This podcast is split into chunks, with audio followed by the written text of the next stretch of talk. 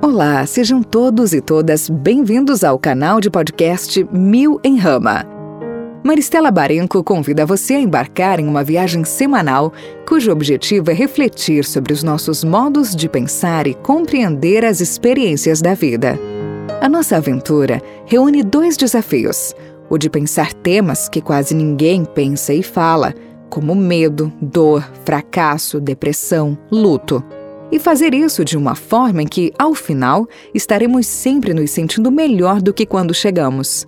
Eu espero você e prometo que esta viagem nos levará a paisagens que nunca imaginávamos conhecer. Olá, sejam todos e todas bem-vindas a mais um episódio do canal Mil em Rama de Podcasts. O episódio de hoje está no forno desde o dia 20 de março, ocasião de entrada da estação do outono em nosso hemisfério, chamado também de equinócio de outono. Equinócio é uma ocasião de equilíbrio entre os hemisférios, em que a noite e o dia possuem a mesma duração. Mas outras urgências vieram à tona e sempre está tudo certo. Então, hoje, dia 22 de abril, Dia Mundial da Terra e entrada da Lua Nova, escrevo esse episódio. E gostaria de iniciar por um diálogo que nos parece bem atual. A conversa é assim. Ouvi dizer que nos tempos antigos as pessoas viviam mais de um século e mesmo assim permaneciam ativas e não se tornavam decrépitas nas suas atividades. Hoje em dia, porém, as pessoas só vivem metade desses anos e mesmo assim tornam-se decrépitas e débeis. É porque o mundo muda de geração para geração? Ou será porque a espécie humana negligencia as leis da natureza? A resposta: Antigamente, essas pessoas que compreendiam o tal, o caminho do autodesenvolvimento, moldavam-se de acordo com o yin e o yang, os dois princípios da natureza, e viviam em harmonia com as artes da adivinhação. Havia temperança no comer e no beber. As suas horas de levantar e recolher eram regulares e não desordenadas e ao acaso.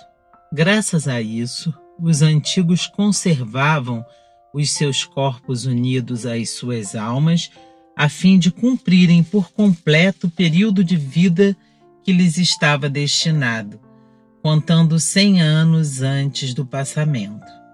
Hoje em dia, as pessoas não são assim.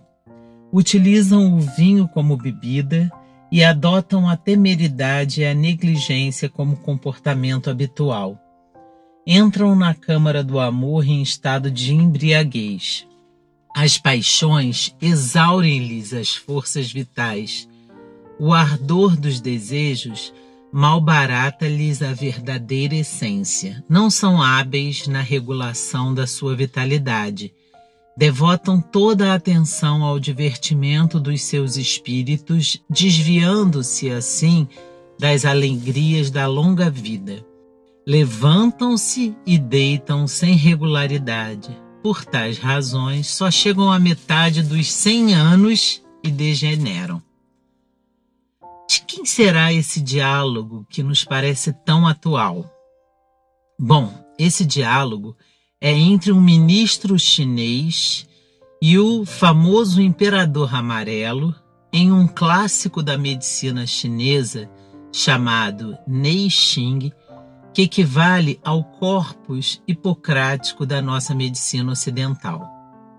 Mas estima-se que ele foi sintetizado com os saberes de quatro séculos anteriores a 4.500 anos. Isso mesmo esse diálogo retrata mais de 4.500 anos. Eu o trago porque fala de uma humanidade que se constituía em consonância e conexão com a natureza e como essa relação era determinante à condição de uma saúde física, mental, espiritual e a própria longevidade, mas com qualidade. A modernidade nos colocou em um patamar racional e científico que, embora tenha se encaminhado para um viés de produção de muitos conhecimentos, sobretudo os especialistas, descolou-nos da realidade da vida. Mesmo os especialistas que têm conhecimentos profundos em relação à natureza relacionam-se mais com as teorias do que com a própria vida. Parece que o mesmo não ocorreu com os povos que acessaram as suas sabedorias no diálogo diário com a vida. Esses estabeleciam uma relação de reverência e também medo em relação à natureza. Na contramão disso, a racionalidade moderna tem uma herança cartesiana e dualista que, qual uma guilhotina, corta, divide e fragmenta os saberes e cria separações e dualidades. Porque o pensamento racional e científico emergiram como estratégia de controle dos processos da natureza de toda essa herança, o preço mais caro que nós temos pago é a nossa desconexão com a natureza. Hoje vivemos um drama enorme. Nós sabemos que somos partes da natureza e até mesmo o que isso significa, mas não nos sentimos como tal. Falamos em conexão, mas não nos sentimos conectados. Como restaurar tal conexão, já que estamos nos referindo às fontes da nossa própria vida? Bom, conexão tem a ver com proximidade, com familiaridade, com relação, com afeto, com sensibilidade. Não tem a ver com conhecimento racional e matemático. E precisamos reconstruir essas conexões não apenas a partir de livros. Eles podem ser necessários porque guardam informações que perdemos, mas precisamos reconstruir essas conexões a partir de onde vivemos. Vou dar-lhes um exemplo. Há seis meses observo exatamente o lugar que o sol nasce, na montanha atrás da minha casa e busco registrar essa localização em um papel, com as datas, tentando observar o movimento da Terra em relação ao Sol. Sei que lá é o leste, e com isso observei que o tempo muda sempre que vem um vento sudeste. Esses pequenos movimentos vão me integrando à paisagem. Grande parte das pessoas não sabe sequer a localização geográfica de sua casa, nem mesmo onde nasce o Sol, esse centro de energia que nos nutre e nos ancora energeticamente. Observo na universidade que os estudantes que chegam para o primeiro período de graduação em pedagogia desconhecem por completo a sua paisagem. E sempre fico a pensar como podemos querer que o outro ancore conhecimentos sobre o mundo se ele é totalmente alienado em relação ao seu próprio micro-universo? É isso também que eu chamo de lugar epistêmico e passa pelo realinhamento de nossas vidas aos ritmos da natureza. Penso que se este lugar de pertencimento no mundo não está ancorado dentro de nós, Qualquer conhecimento que produzimos não é orgânico, orgânico no sentido de nascer de dentro e por isso também não nos transforma. Até mesmo porque os ciclos da natureza nos ensinam o constante movimento entre vida e morte o tempo todo. E nosso afastamento da natureza nos levou para um estado existencial que tem pavor tanto dos ciclos alternantes da vida esses inesperados, quanto dos processos de morte e até mesmo do processo de envelhecimento, todos naturais. Talvez aí esteja um dos motivos pelos quais não queremos pensar hoje na morte. Estamos imersos em uma existência artificial que fala da vida a todo custo, da produtividade, da performance, dos infinitos dos sucessos. E isso tem nos adoecido porque não é factível ao ser humano. Há um ano, quando senti que o cronômetro, esta forma de contar o tempo, estava me adoecendo, decidi voltar-me para os ciclos da Lua e do Sol, de rotação e translação da Terra. Pensei em como seria viver em sincronia com a Lua e com o Sol, mas não sabia fazer esse caminho. E comecei de forma bem simples. Uma ideia interessante é ter um lunário como calendário pessoal em que podemos registrar a relação entre o ciclo da Lua e os nossos estados. Ou a hora em que entra uma nova lua, as horas em que as luas são vazias e que não devemos empreender nada.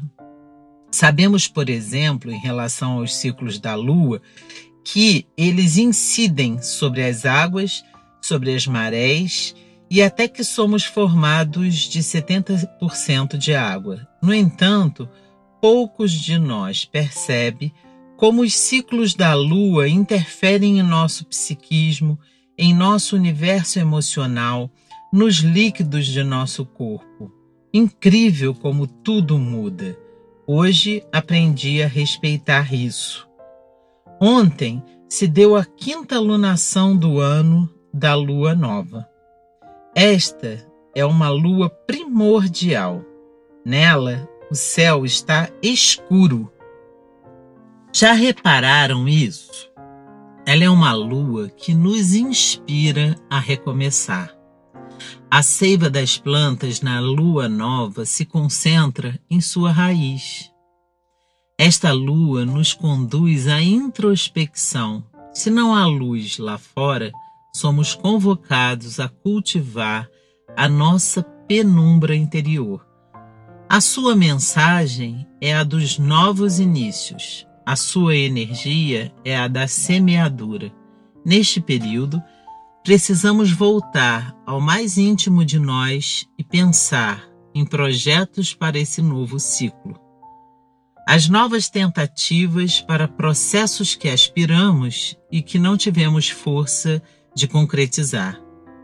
Pegar carona na força natural do próprio ciclo pode ser muito mágico disponibilizarmos-nos para sentirmos como os movimentos cíclicos da natureza que conduzem animais e vegetais podem também nos afetar, pode ser bastante regenerador. De igual forma, podemos nos alinhar também ao ciclo do Sol, que é o ciclo das estações, que ocorrem por causa da inclinação da Terra em relação ao Sol, fazendo o movimento de translação. O que significa, por exemplo, adentrarmos o outono? Para os antigos celtas, com sua roda do ano, em que se comemorava os ciclos da terra com festivais, o outono equivalia a Meibon e era também conhecido como Festival da Segunda Colheita, ou Lar da Colheita. Para os antigos chineses, o outono equivale ao elemento metal, equivale aos órgãos do pulmão e do intestino grosso. É o tempo da colheita, de se armazenar energia para o inverno e de agradecer à Mãe Terra pelos frutos que nos nutrirão. Também é o tempo de renovação e de reciclagem, em que as folhas amarelam e caem, preparando-se para o novo ciclo. É tempo de escolhas. Um metal, por exemplo, tem relação com a assertividade, com o foco, com capacidade de saber concluir os processos. O Neixing diz que os três meses do outono chamam-se o período de tranquilidade da nossa conduta. A atmosfera do céu é intensa e a atmosfera da terra é desanuviada. As pessoas devem deitar-se cedo e levantar-se cedo com o cantar do galo. Devem ter o espírito em paz, a fim de minimizarem a punição do outono. Alma e espírito devem unir-se para que a exalação do outono seja tranquila e para conservarem os pulmões puros as pessoas não devem dar expansão aos seus desejos. Tudo isso está em harmonia com a atmosfera e tudo isso é o método de proteção de nossa colheita. Os que desrespeitam as leis do outono serão punidos com o mal pulmonar.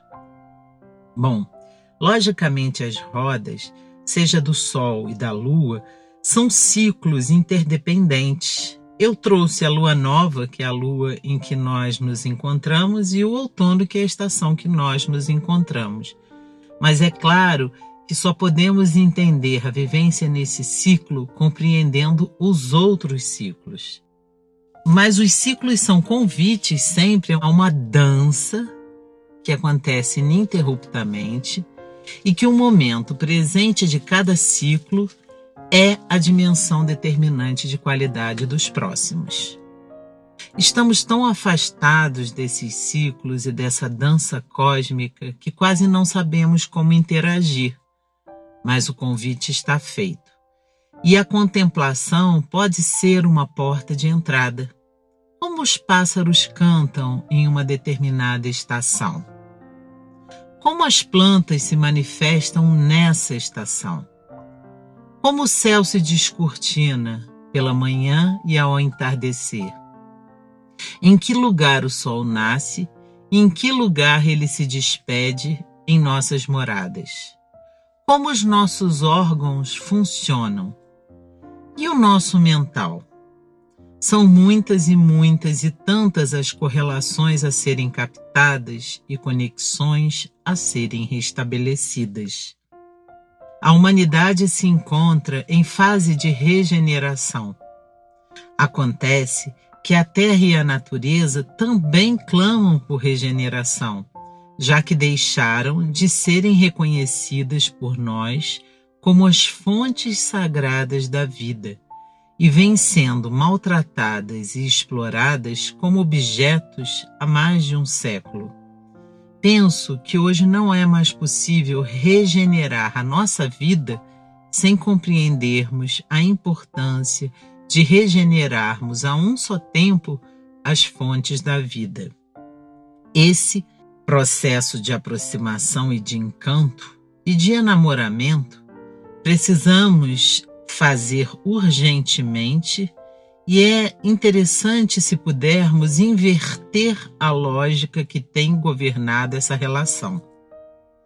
Nos aproximamos sempre da natureza para que possamos receber dela, seja contemplação, água pura, ar puro, sejam frutos, vegetais, alimentos, seja a madeira, as outras espécies que codividem o planeta, mas a nossa lógica é sempre a de receber.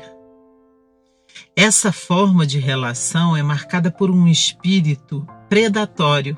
Por exemplo, chegamos a um lugar e encontramos uma jabuticabeira repleta de frutos e queremos imediatamente tirá-los em nosso proveito mesmo que nunca tenhamos plantado uma semente qualquer de alguma coisa.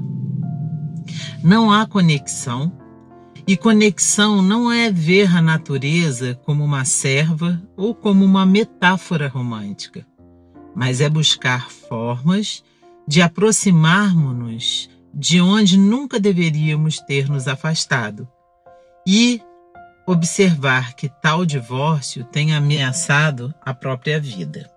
A minha sugestão, pois, é que possamos ofertar à natureza tudo o que está ao nosso alcance diariamente, reconquistá-la vagarosamente, um dia após outro, com mansidão e delicadeza. Colocarmos comida para os pássaros, água para os beija-flores, plantarmos, mesmo que em vasos, flores, plantas e ervas às quais podemos nos dedicar minimamente diariamente. Plantar flores que atraem beija-flores e abelhas. Fazer uma pequena compostagem em nossas casas com as sobras de nossos alimentos. Devolver-lhes, por exemplo, algum dos cristais que compramos Algumas pedras que retiramos de seus rios para energizarem nossas casas, mas que onde estavam originalmente também eram fonte de energização. Plantar árvores, se possível. Permitir que a nossa casa seja um abrigo para algumas espécies. Há um ano, um pássaro fez um ninho dentro de minha luminária na varanda. Enquanto esteve ali com seus filhotes, não acendemos mais as luzes. Colocar cataventos para alegrar os ventos, ter um cantinho onde as ervas chamadas daninhas podem se expandir. Há algum tempo também, levamos alguns cristais aqui da minha casa e depositamos na terra de um grande amigo para que pudessem reenergizar o solo.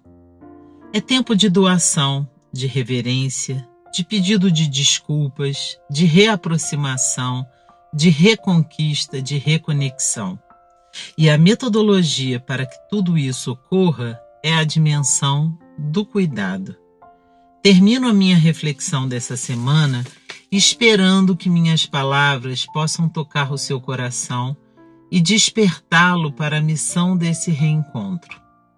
E trago um trecho de uma poesia de Manuel de Barros, de suas Memórias Inventadas à Terceira Infância, onde ele fala de uma condição da infância em que esta reconexão pode ser possível e natural. Ele diz assim: Cresci brincando no chão entre formigas, de uma infância livre e sem comparamentos eu tinha mais comunhão com as coisas do que comparação. Porque se a gente fala a partir de ser criança, a gente faz comunhão. De um orvalho e sua aranha, de uma tarde e suas garças, de um pássaro e sua árvore. Então eu trago das minhas raízes crianceiras a visão comungante e oblíqua das coisas. Eu sei dizer sem pudor que o escuro me ilumina. É um paradoxo, um paradoxo que ajuda a poesia e que eu falo sem pudor. Eu tenho que essa visão oblíqua vem de eu ter sido criança em algum lugar perdido onde havia transfusão da natureza e comunhão com ela. Era um menino e os bichinhos. Era o menino e o sol. O menino e o rio. Era o menino e as árvores. Uma boa semana e até o próximo episódio com bastante conexão.